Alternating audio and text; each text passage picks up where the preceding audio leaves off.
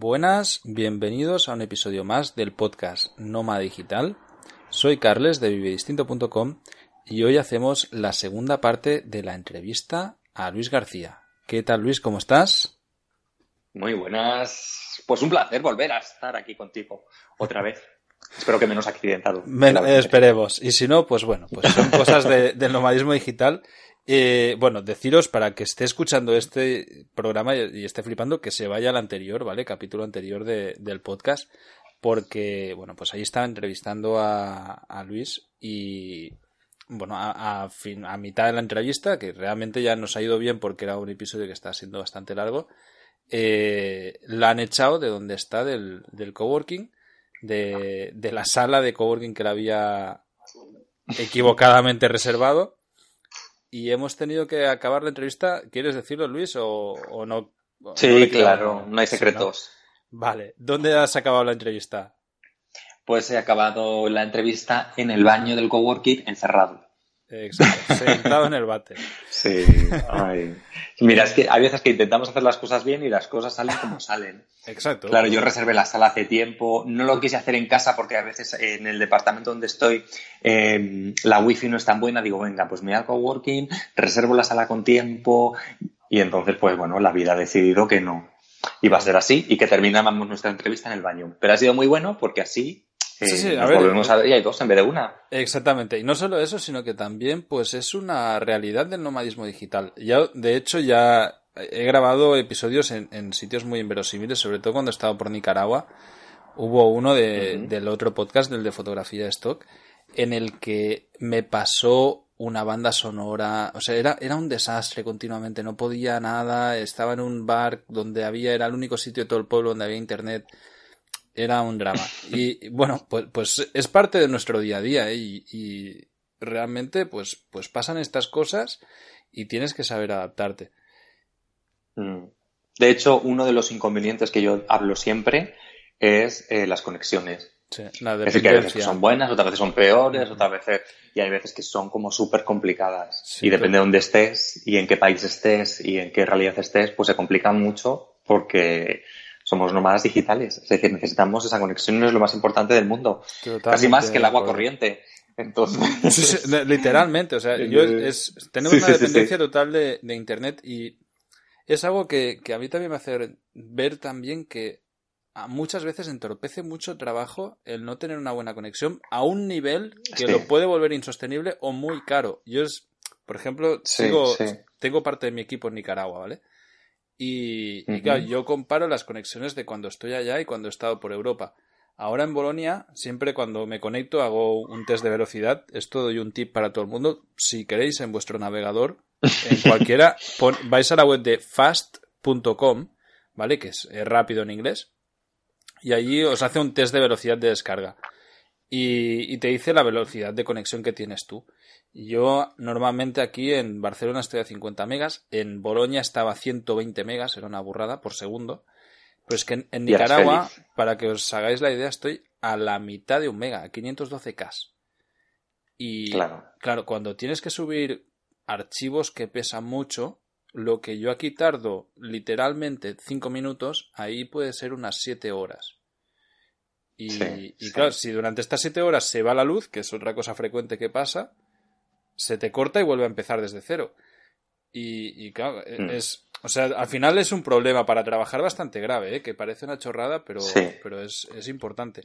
Sí, de hecho, esto, esto que mencionas de, de, mirar la velocidad, yo creo que es algo que deberemos de hacer mucho porque yo es prácticamente lo primero que hago cuando llego a los sitios para saber en qué me puedo comprometer y en quién no.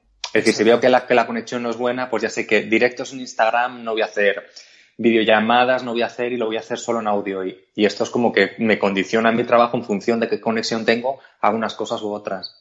Totalmente de acuerdo. Y lo de subir, pues claro, es que es desesperante. Es desesperante porque es como tener un 3G. O menos a veces. Menos, hay veces que yo me pongo en 3G para. Me va más rápido el 3G que la Wi-Fi. Sí, de, de, hecho, yo el, último. Me cambié de móvil, que ahora me pillé un iPhone de, de estos reacondicionados que la verdad es que me costó baratísimo, baratísimo y tiene 4G y le hago test de velocidad y hostia, hay veces que es que va a 30-40 megas por segundo y digo, ostras, es mil veces mejor que mi conexión de internet de, un país chungo, ¿no? Entonces, muchas veces te salva también el, tener una conexión buena de móvil y poder compartir tus datos y, cerrar los ojos con la factura y lo que vayas a gastar de, datos de internet y tirar de ahí. Sí, de hecho a mí ha habido, ha habido, veces que me han hecho alguna entrevista y era en vídeo y, lo he hecho con 3G y me ha salvado la vida, bueno, 3G, 4G y me ha salvado la vida de porque la, conexión wifi no, no iba bien. Sobre todo cuando, están, cuando estoy en hoteles, porque a lo mejor tienen una wifi por planta, pero claro, no, yo es lo primero que digo, o sea, cuando hago la reserva del, del apartamento es como tiene buena wifi, qué, qué velocidad tiene, eh, está dentro del departamento o está fuera, si es en un hotel, ponme al lado de la wifi, por favor. Es como, estoy como obsesionado, pero es que, verdad que lo, más importante, o sea, a mí me da igual que tenga mm, tele y Netflix, y, o sea, me da igual, o sea, lo más importante es que tenga buena conexión porque me salva la vida, literalmente. Sí, totalmente de acuerdo. De hecho, no sé si tú ya has llegado a ir a algún coliving, sabes lo que es son, ¿no? sí, eh, no, no he hecho. Yo tampoco y tengo muchas ganas ¿eh? de probarlo porque, porque bueno, para, para la audiencia voy a explicarlo rápido. El co-living es como una especie de coworking, pero con hotel, ¿vale? Está pensado como hoteles para nomás digitales y son sitios donde previamente pues se tiene muy en cuenta todo esto que estamos diciendo, de que priorizas pues el tener un buen internet, el tener un espacio de trabajo, el tener un sitio donde no hay un ruido de la hostia, donde puedas grabar, donde puedas trabajar tranquilamente y mm, tal. Mm que en lugar de tener una tele muy grande y, un jacuzzi en la habitación, ¿no? bueno, y cada vez hay más yo tengo, tengo ganas. Tengo ganas de probar, lo que pasa es que como que no he coincidido, tampoco he buscado mucho, ¿eh? O sea, sé como que existen, pero bueno, no sé si también a lo mejor en los países en los que me está moviendo últimamente tampoco es como lo más eh, en, moderno, pero bueno, sí. ¿eh? En México hay, ya te lo digo ahora porque yo, he mirado varias, varias redes. Sí, bueno, ya voy a hacer un, episodio especial para Colivings porque creo que es súper interesante el, tema este y que cada pues vez proliferan más porque son como hoteles nicho, ¿sabes? Ajá, sí, sí. Qué bueno, oye, pues estaré muy pendiente de esa información. Entonces bueno, ese, ese, post con, con pues, interés. Perfecto, sí, sí, sí. Bueno, en cuanto lo tenga ya te, ya te avisaré. Y explícanos un poco, a ver, ¿cómo haces tú para trabajar? Porque vas normalmente, coges un coworking o allá donde estás o aprovechas en el apartamento. Depende. ¿Qué, haces? Depende, depende. Depende también cómo esté yo energéticamente, porque hay que ser muy objetivos con esto. Normalmente yo suelo trabajar en el apartamento donde esté. Me lo intento mm, reservar un poquito mejor para que tenga como una mesa grande, un, o sea, que sea un sitio cómodo como para trabajar, que no todos los sitios están adecuados como para trabajar. No es una cama, una mesa, pero no, no tiene como un, un espacio amplio para trabajar. Si es así, yo trabajo desde casa con una buena conexión y me va bien. Si no, mm, me reservo un coworking. Es como me reservo la casa y el coworking. No tiras de cafeterías, ¿eh? Te vas al coworking directamente. También, también alguna vez. Depende también del tipo de trabajo que tenga que hacer. Si lo que tengo que hacer es como más em, diseñar cursos, o sea, como más mm, trabajo, trabajo, lo suelo hacer bien en coworking, sí. O, en bibliotecas. Si estoy en una gran ciudad, también hay bibliotecas como muy interesantes para trabajar. Si, por ejemplo, voy a escribir, si estoy en momento de escribir libro, eh, sí que me encanta escribir en cafeterías. Porque ese momento de, de entretenerme mm, viendo la gente pasar por la calle o eh, esta dispersión mental me viene muy bien sí, Ostras, pues yo es justo a la inversa, ¿eh? Cuando estoy... Para escribir un blog, sí, pero cuando estaba escribiendo el libro, me, buscaba sitios aislados con... A mí me vino muy bien la playa, el mar. ¿Sabes? Me llevaba una tablet con un teclado y, me iba ahí a la arena en, o en una tumbona o tal y escribía ahí yo solo. Pero con, algo que se va moviendo, ¿no? Pues yo que sé, hojas y el mar y tal. Sí, sí, sí. Fíjate, pues todo lo contrario. O sea, yo, eh, yo creo que en el mar sería incapaz de, escribir. O sea, fíjate cómo cada uno eh, focalizamos y ponemos atención y tenemos como, como un punto ideal para, para, determinados trabajos. Y eso está muy bien porque a veces intentamos imitar patrones. Cada uno somos diferentes, tenemos capacidades diferentes y es súper importante conocernos y saber en qué punto eh, estamos más cómodos y más productivos con esto y con cualquier cosa de la vida, ¿eh? que al final intentamos imitar patrones o copiamos la felicidad de otro o la productividad de otro cuando tenemos que hacerlo solo con la nuestra. Sí. Exactamente. De hecho, esto es una de las cosas que, estábamos hablando ahora fuera micros cuando hemos reconectado, que, te preguntaba, pues bueno, eso, que quién te hace la web y tal, y que cómo te la hacen, y coste y todo eso, ¿no? Y, bueno, ¿cuál, cuál, cuéntanos cuál ha sido tu respuesta. Sí, bueno, mi respuesta es que no tengo ni idea de cuánto me ha costado la web, pero ni la menor idea ya, porque vamos a explicar esto, porque no es que tenga mala memoria yo, sino que mi web empezó como algo mucho más pequeño, es decir, era una web como presentación, como tal típica web donde mm, se presentaba yo, mis servicios y poco más. De ahí añadimos la tienda, de ahí añadimos em, la escuela, ¿no? Porque no era una escuela, entonces ahora ya los alumnos se meten ahí, tienen su eh, usuario y contraseña, acceden y tienen usuario privada y tienen sus cursos añadimos eh, el tema de facturación para que se hagan las facturas automáticamente. Añadimos las monedas, es decir, que compren en México con su moneda, que compren en Argentina con su moneda y que vayan con los precios em, adaptados a cada país. Em, no sé qué decirte, bueno, añadimos como muchas cosas, ¿no? Los pagos fraccionados. Bueno, ha, ido como evolucionando, ¿no? Todo el tema de. Claro, entonces van mutando. Entonces, de la inicial ahora, pues no sé, no me acuerdo ni cuánto me costó la inicial, ¿eh? porque ya llevo muchos años. Pero bueno, no lo sé. No te lo sé. Tendría que hacer como mucha búsqueda de facturas. Hmm.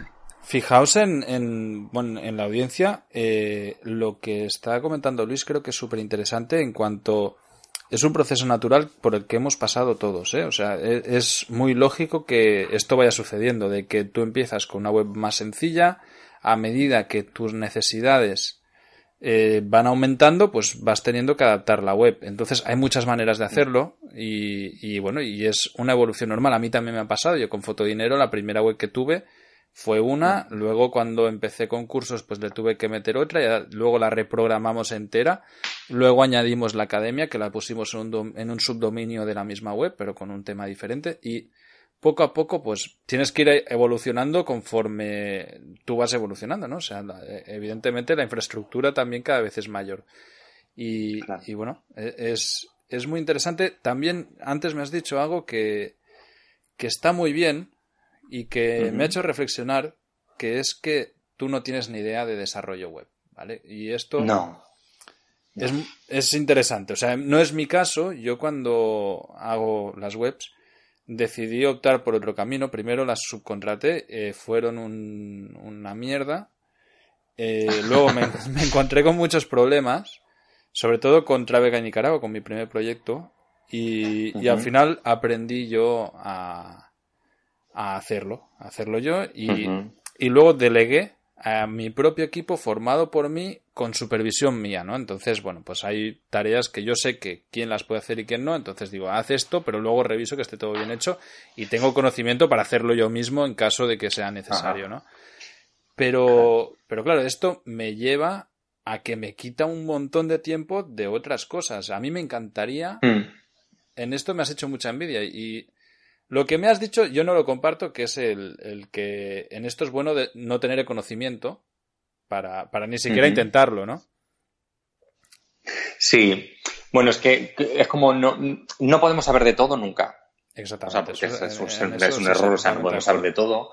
Porque además, eh, digamos que las empresas digitales cuando empezaron, hace mucho tiempo, eh, había muy poco de cada cosa, es decir, el marketing digital era muy fácil, eh, hacer una web, bueno, era más complicado que ahora, pero bueno, había como menos, menos herramientas, era como ABC.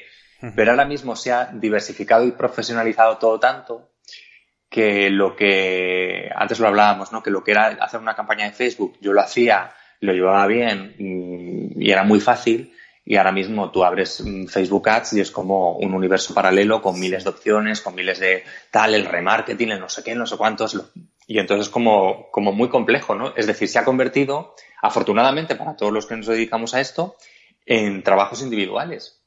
Es decir, donde tú puedes llevar mucho, pero si quieres, eh, quiero decir, el marketing digital es un puesto de trabajo, los que llevan redes es un puesto de trabajo, los desarrolladores web es un puesto de trabajo, y entonces no podemos saber de todo y además yo apuesto por no querer saber tampoco de todo. que, esto es, en lo que no estabas de acuerdo tú, ¿no? Sí, bueno, eh, mi filosofía de vida es distinta, pero creo que tu resultado es mejor, aunque tu riesgo también es mayor, ¿vale? Eh, me explico, es decir, tú, tú vives mucho más tranquilo porque no te preocupas de, las cosas técnicas, como lo hago yo, porque yo sé que, me petan cosas y tengo que estar yo apagando fuegos y solucionando y haciendo más horas con reloj, que es, lo que me está pasando estos días. Pero, claro, tú tienes una dependencia muy alta de o una persona o un equipo concreto, es decir, la empresa que te lleva todo esto, porque entiendo que todo lo que es marketing y tu web y todo tu negocio lo gestiona la misma empresa, ¿no? O la misma mm, persona. Sí. O, no sé si es un equipo, no sé cómo funciona esto. Sí, lo que pasa es que fíjate, en verdad, eh, cualquier empresa que vaya creciendo, al final tú acabas perdiendo el control. Eso es un proceso como natural. Quiero decir, al final sí Tú puedes controlar hasta cierto punto, pero ya cuando, imagínate que tú duplicas tu número de empleados y en vez de una web ya tienes cuatro, pues es que ya aunque tú quieras, el control lo debes de perder y creo que es uno de los ejercicios que debemos de hacer como emprendedores. Es decir, que al final em, está bien tener una acción de control sobre tu empresa, es decir, que no vayas sola y tú no te enteres de nada, pero la acción de control no es de ejecución, es decir, la ejecución tiene que ir eh, por parte de otras personas. Y yo creo que es un ejercicio, o sea, es un súper ejercicio. O sea, esto no es que yo haya nacido así, como despreocupado. Totalmente. Pero al final es como un ejercicio de no quiero saber de esto y no quiero ejecutar esto. Y, por ejemplo, con el marketing digital fue un trabajo, eh, o sea, porque yo llevaba las campañas. Entonces, decirle a otra persona que lleve las campañas es como, eh, what? O sea, es que yo, esto lo hacía yo y es como entregarle algo a alguien, es como entregarle tu hijo a otra persona. Sí, sí, sí. ¿no? por poner un. no, por, poner un símil, pero.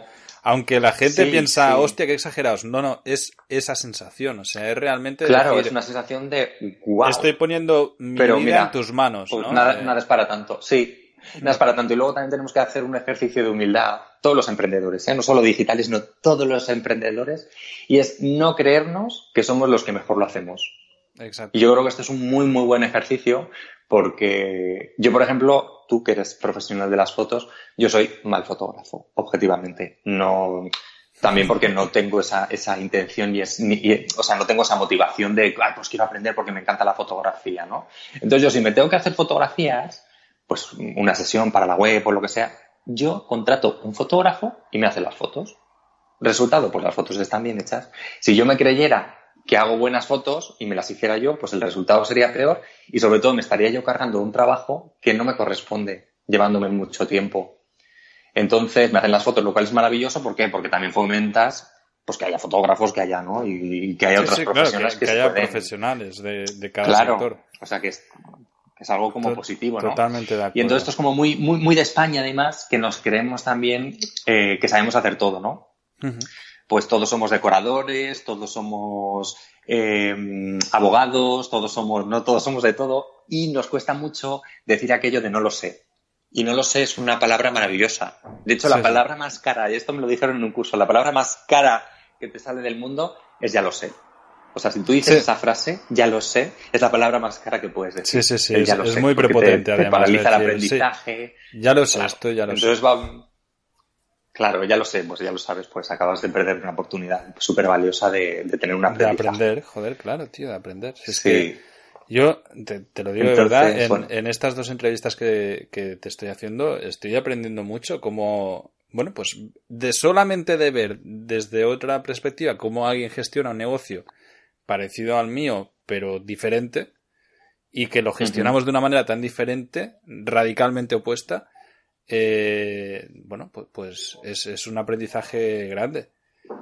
Creo que es, Claro, o por lo menos ver otros puntos de vista, que yo creo que los emprendedores es lo que tenemos que hacer, porque no hay algo bueno o malo. Es decir, tu fórmula, que no la sé exactamente, pero tu fórmula no es ni buena ni mala, es la tuya. Y la mía no es ni buena ni mala, sino que es la mía. Exactamente. Y ya está, y puede haber dos modelos de negocio de super éxito con formas de operar, con filosofías y con completamente opuestas, porque si no, pues sería todo igual y sería un, una humanidad completamente plana, ¿no? Es decir, si a lo largo de todas las civilizaciones ha habido grandezas y son grandezas que han venido de diferentes lugares y con diferentes aportaciones muy diferentes entre sí.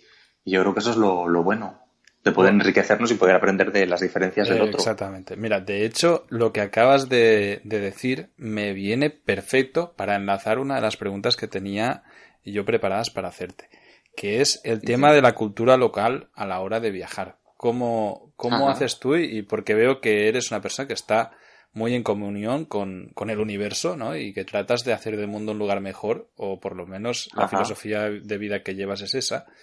Y, y entiendo que viajando, evidentemente la cultura local a la que vas siempre es distinta.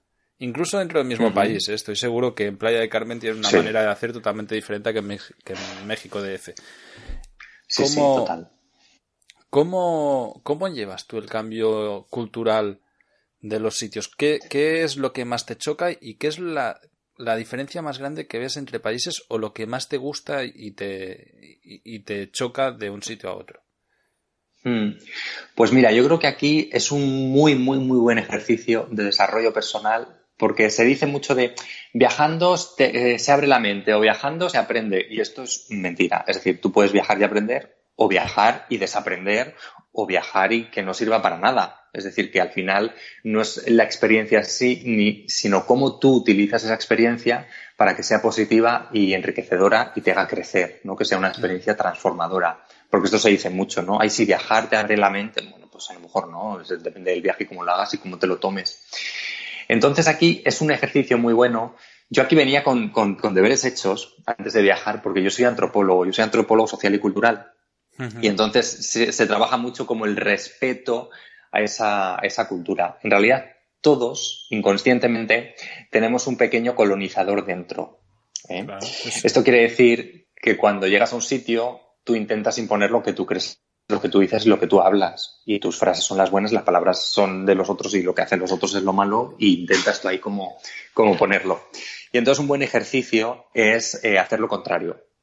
Es decir, eh, el anticolono. Yo llego a un país, que puede ser cualquiera, puede ser Tailandia, puede ser México, puede ser cualquier país, y lo que haces es que tú eres el que estás fuera y por tanto no traes tú nada, sino que tú vienes a adaptarte. Y desde ese lugar eh, se produce un aprendizaje grandísimo desde el respeto y desde entender al otro como el maestro y no como tu alumno todo el tiempo. Exacto, es la frase mítica de, donde fueres, haz lo que vieres, ¿no? Que es decir, observa y a partir de ahí actúa. Sí, totalmente. Entonces, eh, yo modifico todo. O sea, yo cuando llego, mm, bueno, cuando son de, de otros idiomas no puedo hacer gran cosa, pero lo intento. Es decir, ahí donde voy mm, sé decir gracias en todos los idiomas del mundo. eh, sí, aprendes, ¿no? Gracias, por favor. O sea, lo básico siempre, porque es como, considero que es una forma de respeto, aunque solo sea decir gracias en su idioma local. Creo que es. Eh, y saludar, sí, hola. y, eh, estoy en tu casa y, y, me preocupo un poco por, por lo que tú dices. Y los que son de habla eh, hispana, yo em, transformo mi forma de hablar totalmente, que esto se critica mucho en España. Y, sí, pero bueno, yo, pero esto es así. Es decir, yo, yo, digo, yo digo computadora, digo celular, digo, Exacto, sí, sí. como decirte, está padrísimo, y digo, yo ahora estoy en México, pues hablo mexicano y ya está. Sí, sí, sí. Y me preocupo y hago un esfuerzo por hacerlo, además. Sí, yo de hecho en, mm. Nicaragua, a mí a lo mejor me es más fácil por, por ser catalano parlante, ¿no? De, de que siempre he pensado en catalán y, y cuando llegué a Nicaragua, que fue cuando empecé a utilizar el castellano como lengua diaria con todo el mundo, eh, en un momento estaba hablando como ellos. Y yo cuando hablo con nicaragüenses, o sea, hablo de, nicaragüense, además cerrado de un pueblo norteño. Y, claro, claro. hace mucha gracia. Mira, la audiencia, el que quiera, puede escuchar un episodio que diría que es el número 27-28, que es una entrevista que le hago a Jackson, a un chico ciego de, de la Fundación Tío Antonio y es en nicaragüense la entrevista y, bueno, pues, pues, ahí me vais a escuchar en, en, la lengua local. Claro, pero es la forma, es la forma. Al final si tú vas a un, a un lugar eh, para salir igual, ¿no? Tú tienes que ir, tienes que impregnarte, tienes que vivir, tienes que... y ver todos los aprendizajes que te vas a encontrar ahí. Porque cuando dicen esto de los viajes transforman, los viajes te hacen aprender, el viaje no, o sea, lo que haces es tú... Eh, es como tú te lo tomes, sí, sí para hacer algo. O sea, yo he visto gente que viaja que mm, se podrían haber quedado en su casa porque siguen siendo auténticos garulos. Entonces yo creo que no, claro, de hecho, no tiene sentido. Es como van a Tailandia y se tiran ahí a beber cerveza, tal, se emborrachan todas las noches y vuelven a España como Y es como, ay, mira, o sea, me da, además esto es, es, cierto que a veces yo cuando me encuentro con españoles me da como cierta vergüenza, ¿eh? porque es, mm, hay una gran mayoría de mal viajantes. Sí, sí, sí, sí. de turismo de hecho, colonizador, como yo te digo, ¿no? Que llego aquí volver ahí a gritar y tal. Y entonces, Viajeros italianos tienen esta fama, pero ganan a pulso, ¿eh? porque realmente yo cuando los veo normalmente me aparto porque no, no me mola nada el, el rollo en el que van. Pero también es cierto, no sé si tú has viajado en plan mochilero, pero en hostels, eh, yo a, mí es algo que me flipaba. O sea, sobre todo cuando estaba en Nicaragua, que, que trabajaba mucho con hostales y, y hostels, que, que, yo les hacía publicidad y tal, y ibas ahí y veías en los dormitorios a gente que, que dormía todo el día, en la noche se emborrachaba y el día siguiente estaban ahí durmiendo otra vez y decías, pero... Y luego alguna vez habían hablado conversaciones con ellos y te decían, sí, yo he visitado 50 países. Y dices, ya, tío, pero que lo único que has visto son las camas de los hostels. O sea, no, no has hecho nada. Eso y todos los bares y Viajas para de todos. Exacto, es bueno. Son, valores que, que, no coinciden conmigo, ¿no? Pero el tema cultural no lo compartes en absoluto. Además, esta gente muchas veces es, es como que imponen su cultura, pero ya sus reglas y con desprecio hacia los locales, ¿no? dices, tío, que... Sí, sí, sí, sí, sí. Y además que se marca ese desprecio. Yo recuerdo haberme, que, coincidí con unos españoles en Madrid, en Bangkok, y entonces dijimos, cogemos un taxi juntos y nos vamos eh, al centro de la ciudad en el mismo taxi. Y dije, venga, vale, perfecto, nos vamos juntos.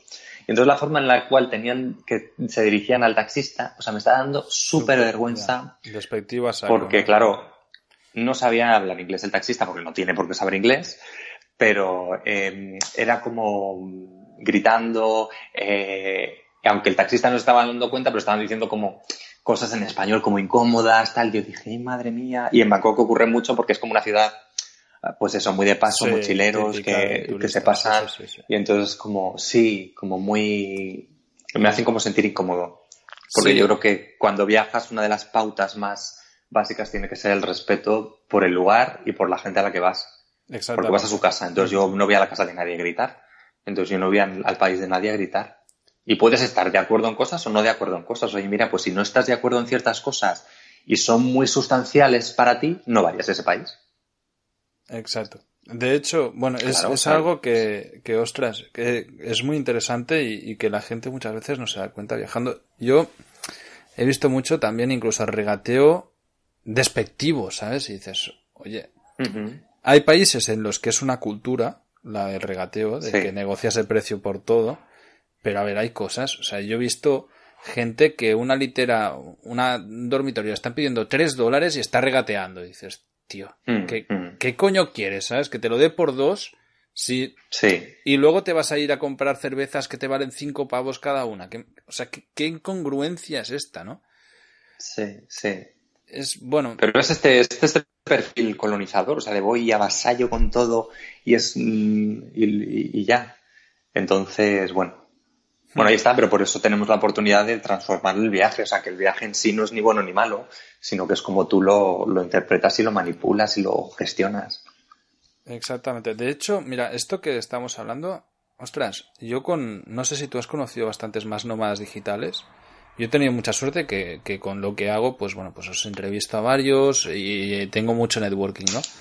Pero me doy cuenta de que la gente que vivimos viajando o que está continuamente viaje y que se lo toma como una manera de vivir, no como algo esporádico que haces durante un tiempo. Sea, y, con esto puntualizo, es decir, con, hay muchos mochileros que hacen un viaje de un año o de dos años, pero saben que es algo temporal, ¿no? Y de que van a alargarlo lo que sea y luego se vuelven a casa y a trabajar de lo que sea y, volverán a su vida anterior, ¿no? En el caso nuestro, o, o del nomadismo digital, es que tu vida anterior ya no existe. O sea, e, es tu nueva forma de vivir y quieres que se prolongue en el tiempo porque es algo que te, hace feliz, justamente, ¿no? Y te das cuenta de que en cuanto cambias ese chip, el respeto cultural hacia los demás, el, el buen rollo general en tu día a día y en tu vida, ¿no? El, es como que hay una paz interior muy grande que es, y que tratas de estar siempre acorde con esto, ¿no? Sí. Claro, yo es que creo que, la principal diferencia es que eh, a los lugares a los que visitas, no los visitas, sino que los habitas. Entonces, de algún modo, ya no eres un turista, sino que formas parte también de ese país. Es decir, al final, yo que paso ahora estamos hablando y yo estoy en México. Entonces, eh, yo paso a veces largas temporadas en México, a lo mejor es cuatro o cinco meses al año, imagínate. Entonces, yo me siento mexicano también, es decir, yo tengo mis amigos mexicanos, estoy muy. Entonces, yo amo el lugar, amo el lugar, o sea, no, le, no, no puedo faltar al respeto al lugar. Igual cuando me voy a cualquier otro lugar, o sea, si estoy cinco meses en Tailandia o cuatro meses en Chile, o. Quiero decir, al final es como que habitas ese lugar y cuando te vas de ese lugar, tienes la idea de que vas a volver en algún otro momento, pero ya dejas ahí un pedazo de tu raíz. Es decir, yo creo que viajar y los que somos más digitales no es que no tengamos raíces, sino que nuestras raíces están muy diversificadas en diferentes lugares. O sea, yo ahora mismo si volviera a España no consideraría que volviera a casa, sino que... bueno, sí, estarías un, tiempo en una casa tuya también, ¿no? Claro, sí, sí, totalmente. Sí, efectivamente, es como, es como ya vuelvo a casa, ¿no? Yo al final es como, tengo muchas casas. Exacto. ¿no? Bueno, te voy a decir que si estoy, si estoy 15 días en República Checa, ¿no? Claro, tenemos como muchas casas. Entonces, como te puedes quedar luego a lo mejor en un lugar y quedarte ahí 15 años, pero no es que es, no, no es como tu casa, es como, bueno, un, un, lugar, porque el resto de lugares también son casa. ¿no? Al final es como desnacionalizarnos un poco y al mismo tiempo nacionalizarnos en, bueno, lo que tendría que ser, si es que al final Sí, sí, joder, que, formamos parte de un equipo, un equipo y, el, equipo es, humanidad. Es decir, el equipo es humanidad, dividido en banderas, fronteras, tal cual, pero al final es humanidad. Pues oye, me está, me está gustando mucho el, formato que estamos cogiendo y, me, me, mola, vamos a, traerte más veces a podcast, ¿eh? porque está muy igual las reflexiones que llegamos. Me gustaría preguntarte por, por los idiomas. ¿Cómo los llevas? ¿Qué, ¿Qué, te bueno, pues yo soy fatal con los idiomas. o sea, no, claro, cada uno, cada, esto no es una creencia limitante, porque los que estén en el tema de desarrollo personal, todo es una creencia limitante y todos podemos con todo. Sí, todos podemos con todo, podemos hacer cosas maravillosas, pero cada uno de nosotros tenemos unas capacidades eh, que salen de forma natural. Es decir, hay gente que escucha cuatro palabras en un idioma, se le quedan, las pueden repetir. Yo lo escucho tres veces y no me acuerdo de lo que ha dicho esa persona. Entonces, eh, no soy especialmente hábil para los idiomas, no es una de mis capacidades. Pero eh, me esfuerzo. Entonces, hablo inglés. Bueno, mira, además, como estuve viviendo en, Cataluña, hablo catalán, eso sí que es verdad. Ah, muy bien. Sí, sí, sí, hablo catalán, pero fíjate también por esto, ¿no? De cuando vas a un sitio es como te adaptas. Esta gente que, que va a Cataluña y les molesta mucho que se hable catalán, pues eh, fíjate qué forma tan fácil de entenderlo, pues lo hablas tú y ya está. Sí, sí. ¿No? es el fin, de la discusión política. Acabo de arreglar años de sí, sí, sí. Bueno, catalán. pero, aquí el conflicto está ahora más vivo que nunca. Pero, no, a ver, e, eso también debo decir eh, que, que cada vez son menos y que la gente Joder, es que, vamos, el que no tolere que se hable la lengua del lugar eh, es, o sea, bueno, eh, es alguien totalmente eh, loco. Es como que tú Sí, pues yo, creo, yo creo que está como muy extendido eso, ¿eh? Yo creo que si preguntamos a la gente es como, ¿pero por qué me hablan en catalán? Pero es que no lo entiendo. Yo creo que se sigue sin entender. Bueno, o sea, tú evidentemente, porque claro, estás en Cataluña y tienes como, la realidad es como diferente, ¿no? Sí, no, no, sí, sí, cuando vas a España afuera, pero lo bueno, eh, esto es algo que yo siempre he visto de que, ostras, yo que además viajo mucho por España y, y que tengo mis ideas propias políticas, pero que no las comparto y que me las guardo para mí. Pero Muchas veces me viene gente y me explica, ostras, es que en Cataluña estáis súper mal y no sé qué, porque la gente impone y prohíben el español en la clase y tal, y dices, oye, que no tiene, o sea, y, y alguna vez que yo ya flipo, le digo, pero ¿cuándo has estado allí? Y dice, no, y pues, ¿qué, qué hablas? O sea, ¿qué me estás contando de mi casa? Me estás contando a mí cómo es una realidad que encima te has inventado, porque aquí jamás se ha prohibido castellano. Al revés, ha habido mucho tiempo que catalán está prohibido. Y, y, cuando somos niños nos enseñan en ambas lenguas. Incluso no, o sea, joder, que somos bilingües o trilingües. Sí, yo, sí. Yo tengo la suerte a mí. Mira qué bien, mira qué bien estás hablando en español, ¿verdad? Fíjate. Exactamente.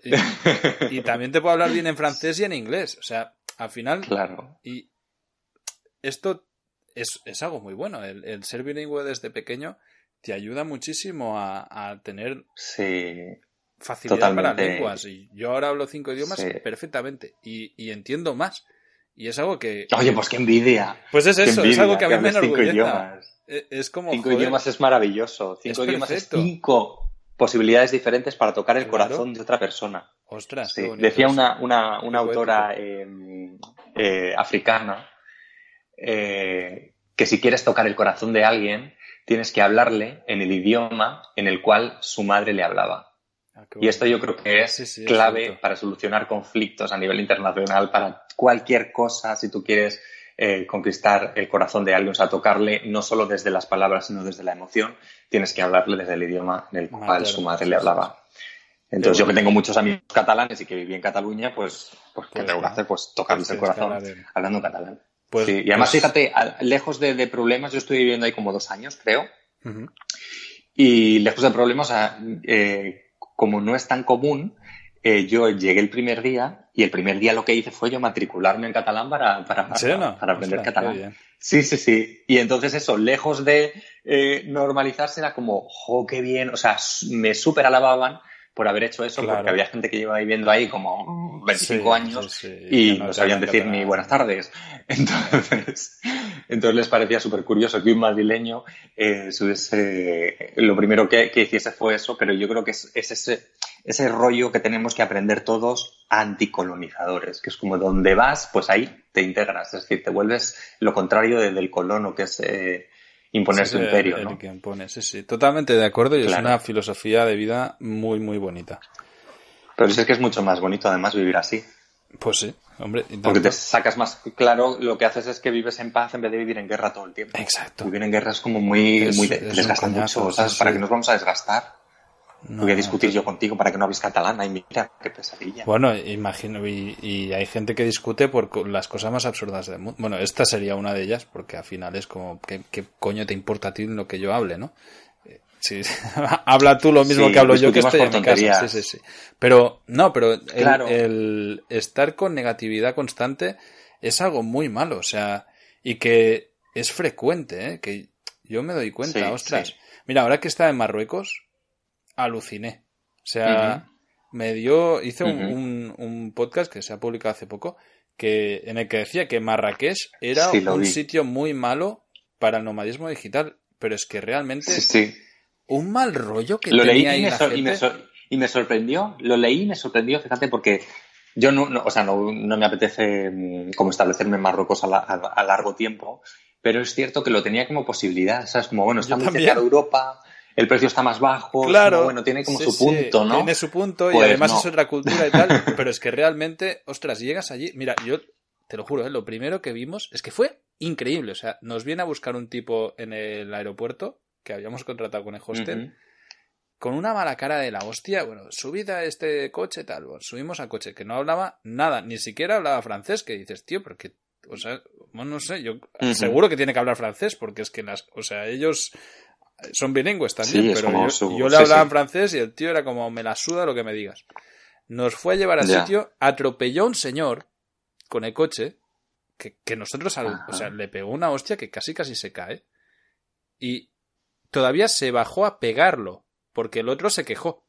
Y era como, tío, o sea, qué mal rollo lleváis encima, pero es que, pero conduciendo la gente iba en este plan, ¿eh? O sea, luego cogimos varias veces taxis y, y choferes y tal, iban con unas broncas todo el día que decías, ostras, no sé. Sí. Mm, sí, yo es que creo, fíjate, que, no debe de ser como el mejor sitio de Marruecos.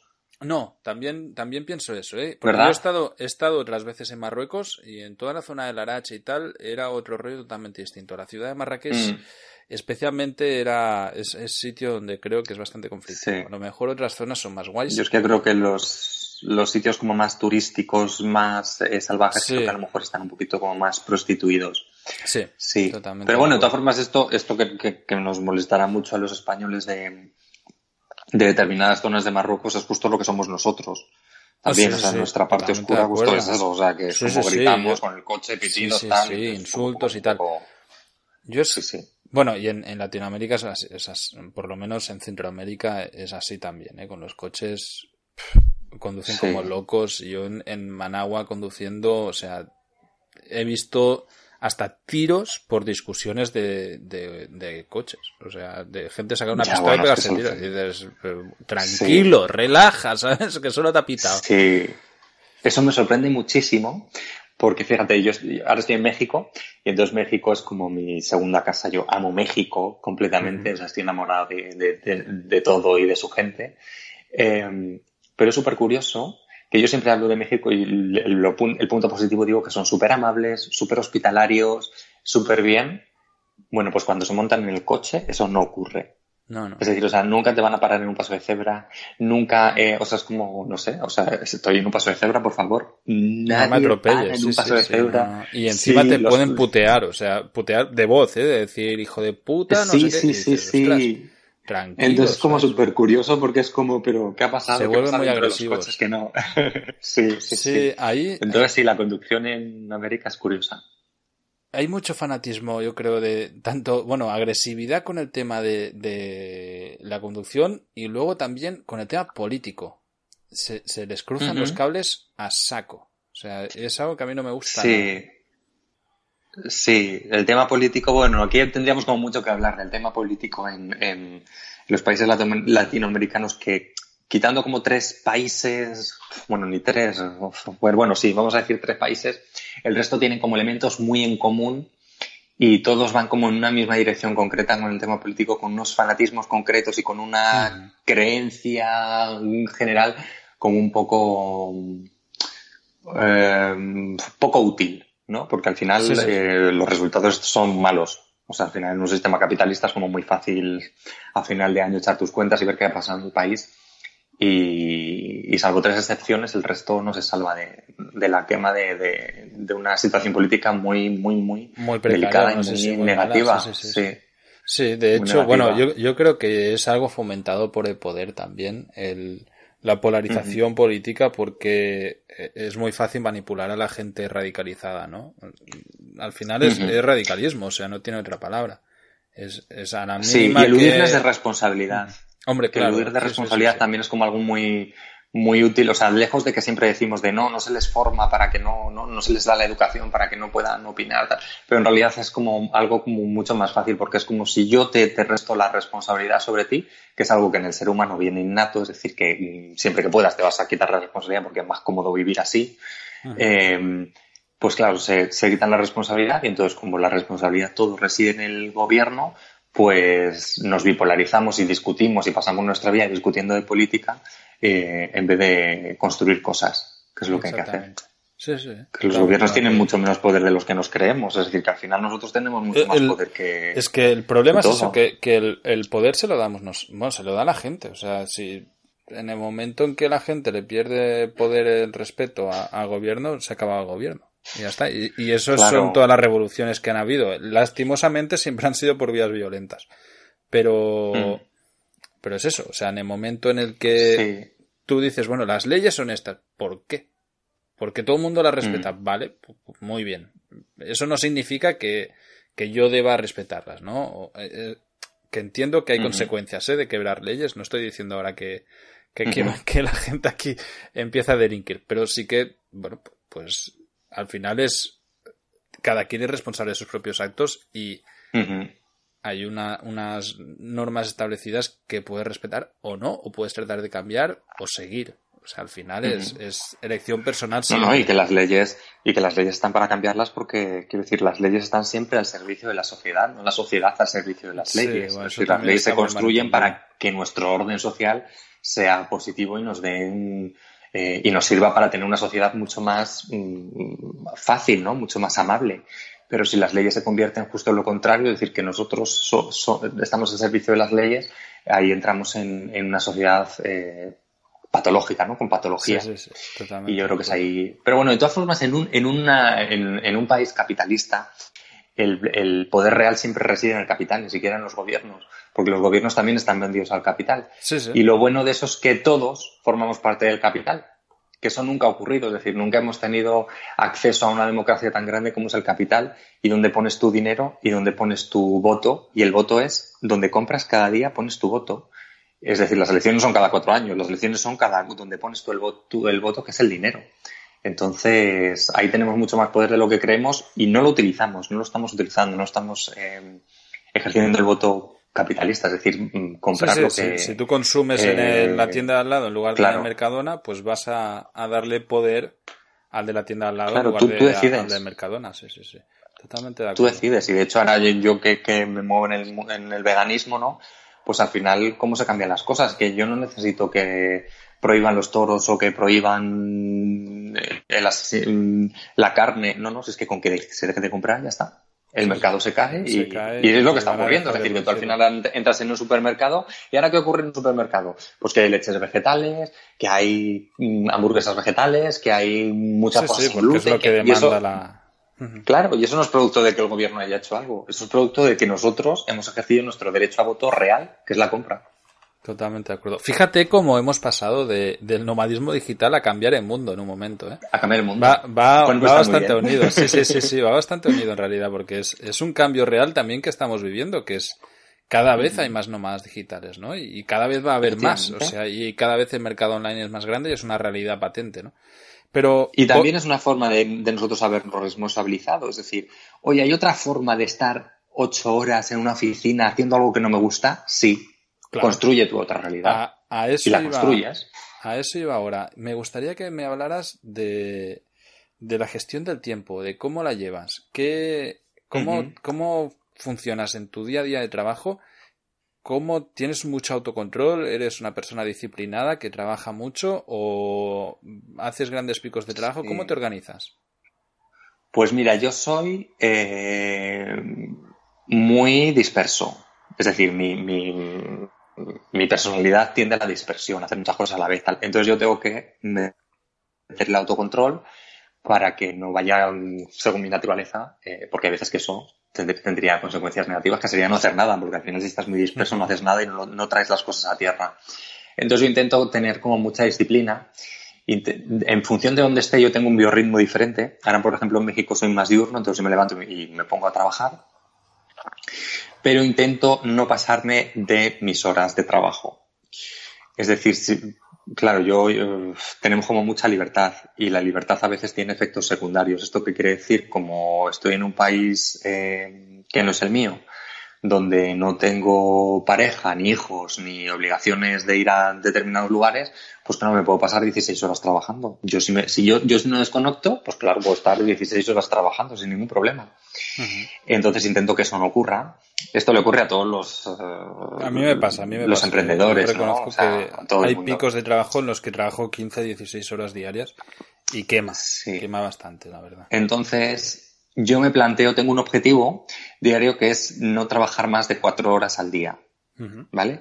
Eso hace que vaya más rápido, porque si tengo que hacer algo urgente tal, eh, y no me dispersa, entonces pues a lo mejor tengo que cerrar WhatsApp, tengo que cerrar y entonces estoy con esto, eh, con esto puesto, con la vista puesta ahí.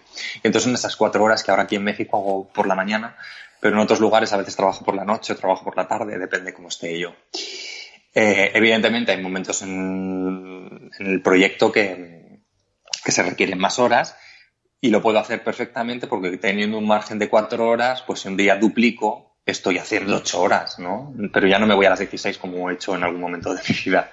Entonces intento que eso nunca ocurra, porque si no estaría trabajando sin organización, estaría en modo emergencia todo el tiempo. Es decir, si yo tengo que trabajar 16 horas al día, estoy en modo emergencia, estoy sobredimensionado.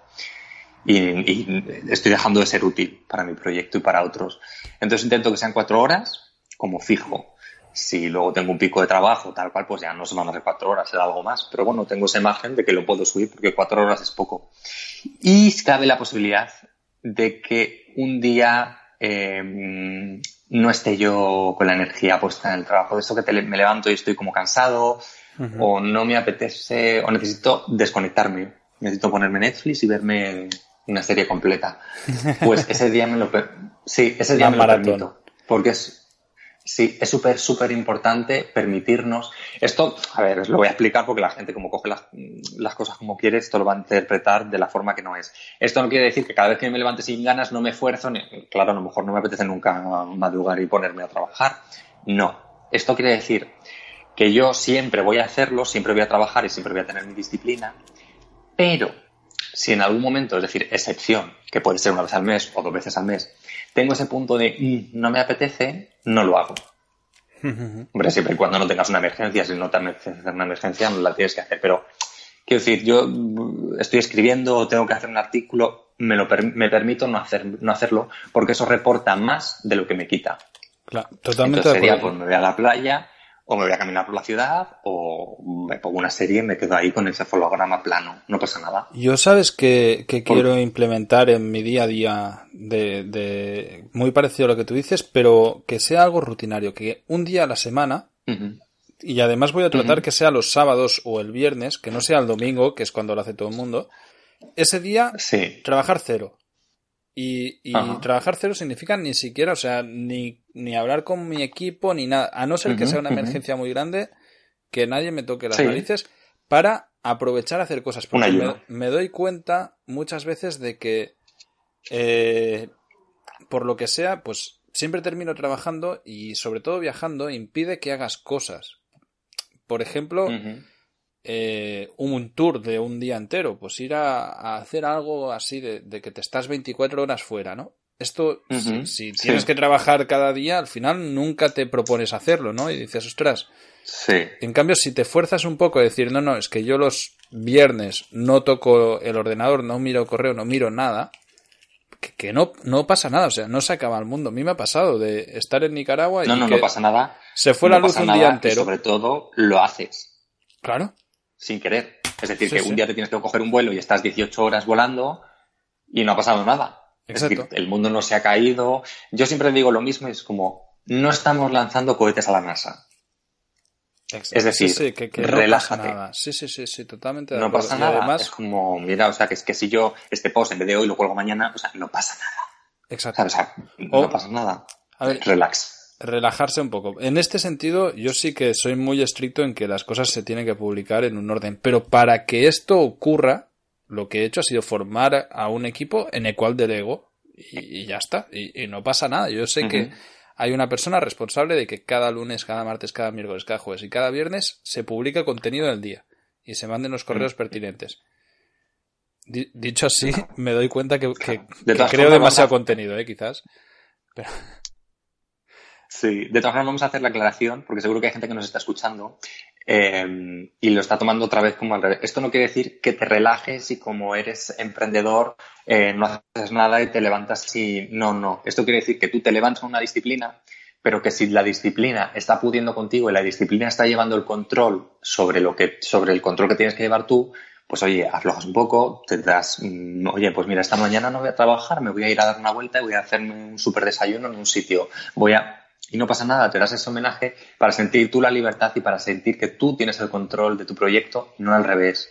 Porque si no estamos, eh, estamos perdiendo la partida, porque uno de los, cada uno emprende y, se hace empresario por mil razones. Pero una de las razones es la libertad, eh, no tener horarios, no tener, bueno, todas estas cosas que se venden cuando eres emprendedor, ¿no? Si eh, ocurre lo contrario, es decir, que tú trabajando por cuenta ajena estabas trabajando ocho horas y ahora estás trabajando 16, pues tenemos que hacernoslo ver y decir, a ver, ¿qué está pasando? y entonces ahí poner los mecanismos de control. Pero, eh, porque igual nos está escuchando alguien que va a empezar a emprender, o sea, no es que tú te relajes y no haces nada, es decir, estamos en un sistema material, estamos en un plano material donde las cosas se, se tocan y la acción es lo que marca los resultados. Sin acción no hay resultados y tenemos que actuar no es como de esto que fluye y las cosas vienen a nosotros. No, o sea, actuamos, actuamos, actuamos.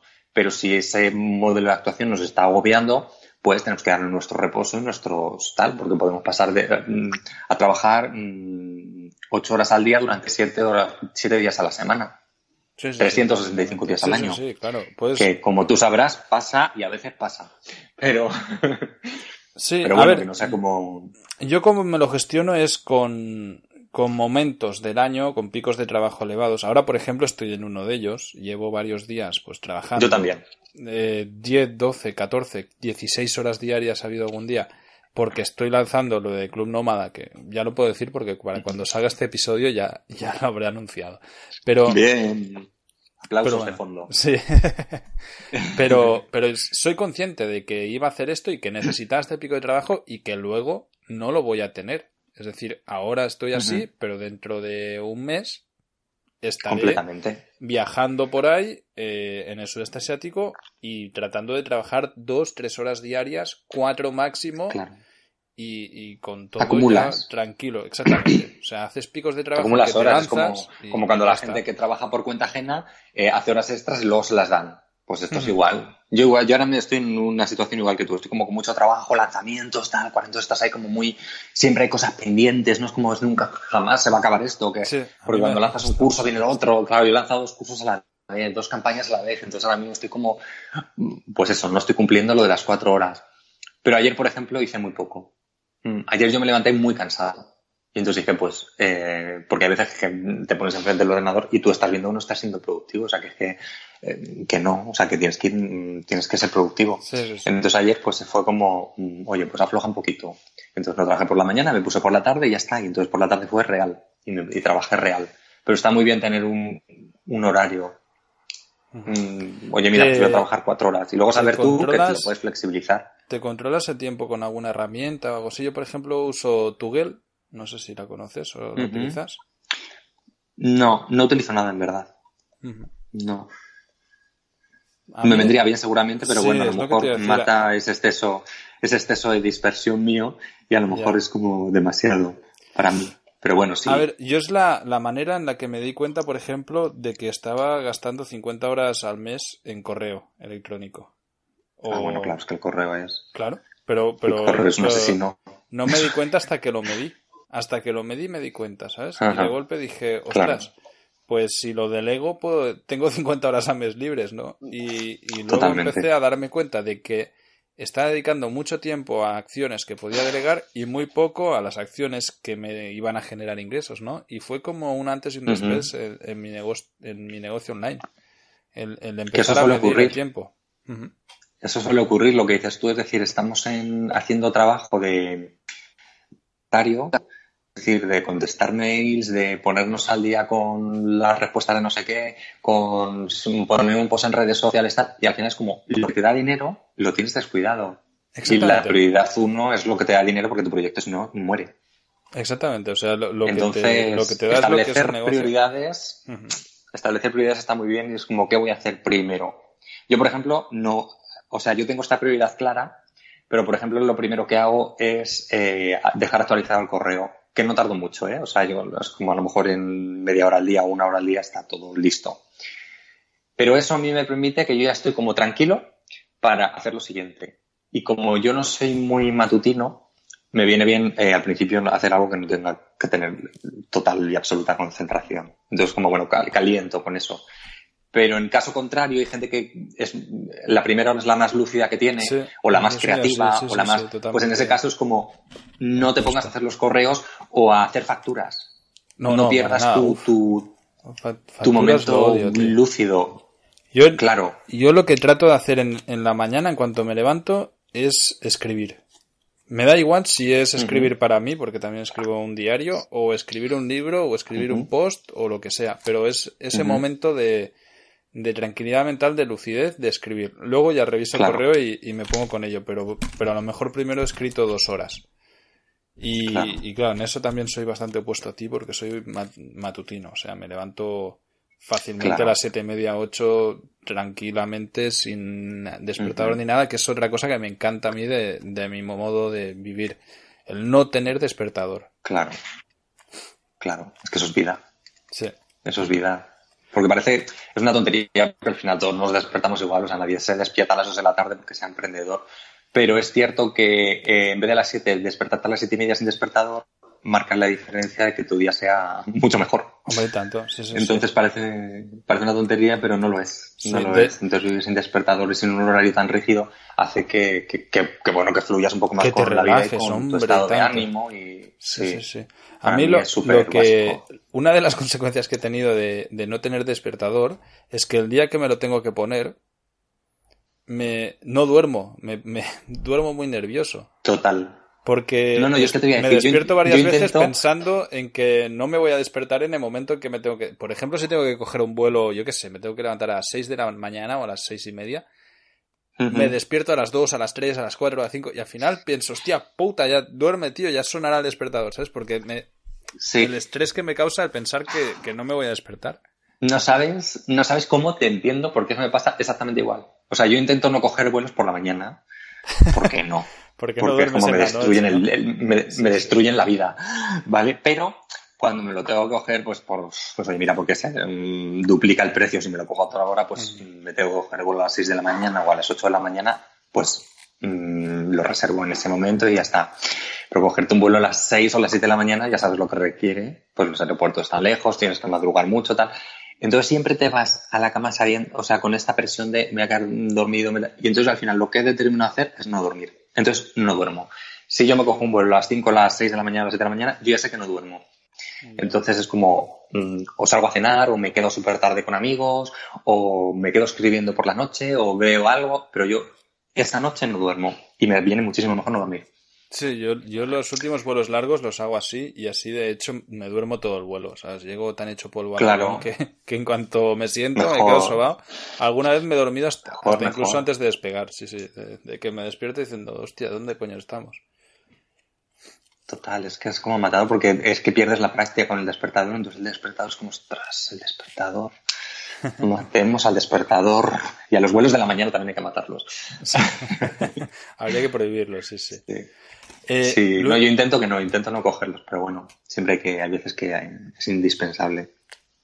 Oye, pues bueno, me, gusta mucho esta entrevista porque nos están saliendo muchísimos temas y ya de, nuevo nos hemos pasado de, tiempo. Va a haber una tercera parte, si quieres, Luis. Yo encantadísimo. cuando quieras. Pero no la vamos a hacer seguida, vamos a esperar un tiempo y te, y te vuelves a venir por, aquí por el podcast.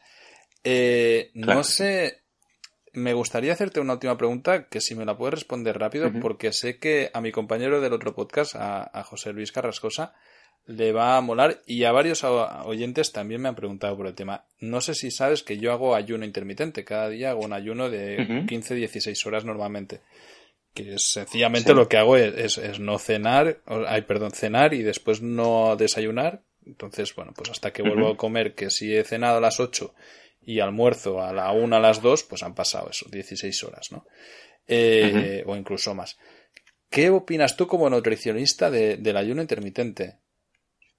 Bueno, pues mira, eh, yo lo practico también. Vamos a empezar ya para no, para no, eh, para no causar como mucha expectación. Yo lo practico, a mí me viene muy bien, me encanta y lo recomiendo. Eh, en cualquier dieta, en cualquier forma de alimentarnos, en cualquier patrón de alimentación, lo más importante es que se adapte a ti. Es decir, no hay cosas buenas ni malas, sino cosas que se ajustan a ti o cosas que no se ajustan a ti. Entonces, si de repente hay personas que necesitan comer de forma regular y estar un tiempo sin ingestas eh, te da ansiedad, te da hambre y tal, pues no lo hagas porque no es para ti.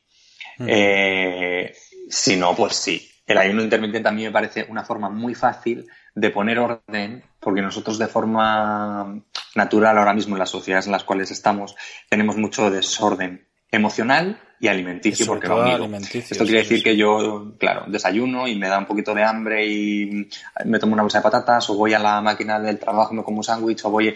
Y entonces al mm. final de las ingestas, si tú cuentas cuántas veces has comido, has podido comer mm, ocho o nueve veces en un día, lo cual es salvaje. Es una locura. Que y, no, solo eso, sino... Y además no has, no, y además no has comido. Es decir, porque has tomado alimentos que no te nutren. Has comido patatas fritas, pan blanco, eh, refinados. Es decir, no, no, no, has, no has nutrido a tu cuerpo, sino que todo lo contrario, a veces con antinutrientes incluso.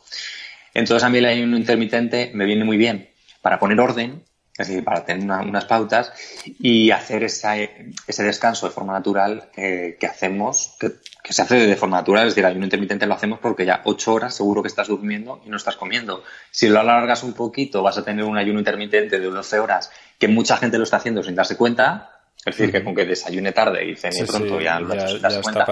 y el de 16, que a mí me parece el ideal, pues necesitas un poco de disciplina al principio, pero, pero es cómodo. Ganas tiempo, o sea, yo, yo el hecho de no desayunar me hace ganar un montón de tiempo. Me levanto, tomo agua y ya estoy activo, no tengo que pensar en nada. Claro. Pero... Y luego también personalizar el ayuno intermitente. Es decir, que hablábamos antes de los, los cronotipos, ¿no? Que cada uno tenemos un cronotipo diferente. Entonces, si tú eres muy diurno, pues eh, no, no, quites el desayuno, quita la cena. Quita la cena o si tú eres como tal, pues, o sea, claro, o sea, tú muévelo y adáptalo a tu realidad, ¿no? Cuando haces deporte o cuando, bueno, que cada uno lo haga como quiera. Yo hago un ayuno intermitente siempre de forma natural, tampoco sin como mucha disciplina, ¿eh? O sea que yo normalmente lo que hago es no desayunar, porque soy como más nocturno, pero que si de repente me apetece algo de desayuno, o sea, no es como una religión, sino como una tendencia, como algo que tú haces de forma natural, pero que si en un momento no lo haces de forma natural, pues no lo haces. Y hay veces que me paso hasta de las 16 horas. ¿eh? Sí, yo alguna vez he hecho alguna 24 o más. De hecho, es que para mí, o sea, cuando estudias un poco el tema del ayuno intermitente, te das cuenta que hay gente que no pasa nunca, no, nunca entra en autoflagia, que, que es lo que se produce en el momento en el que tu cuerpo tiene hambre, pero tienes más que, o sea, estamos sobrealimentados la mayoría de la sociedad y tienes más que nutrientes de sobra, ¿no? Y la autoflagia lo que te hace es regenerar muchísimo las, las células propias del cuerpo, ¿no? Y, te regenera y, te ayuda a que todo fluya mucho mejor, pero es que es algo natural, o sea, pasar hambre es algo que necesita el ser humano como necesitamos. Y, Pero es que nos hemos acostumbrado a explotar constantemente. Claro. O sea, a, o sea, tienes que salir de la comida lleno como, como para dormirte 12 horas después. Y entonces como no, no es el secreto ese. Tenemos que controlar porque nos pasamos y además el problema de Occidente es que nos pasamos de comer, estamos muriendo de gordos.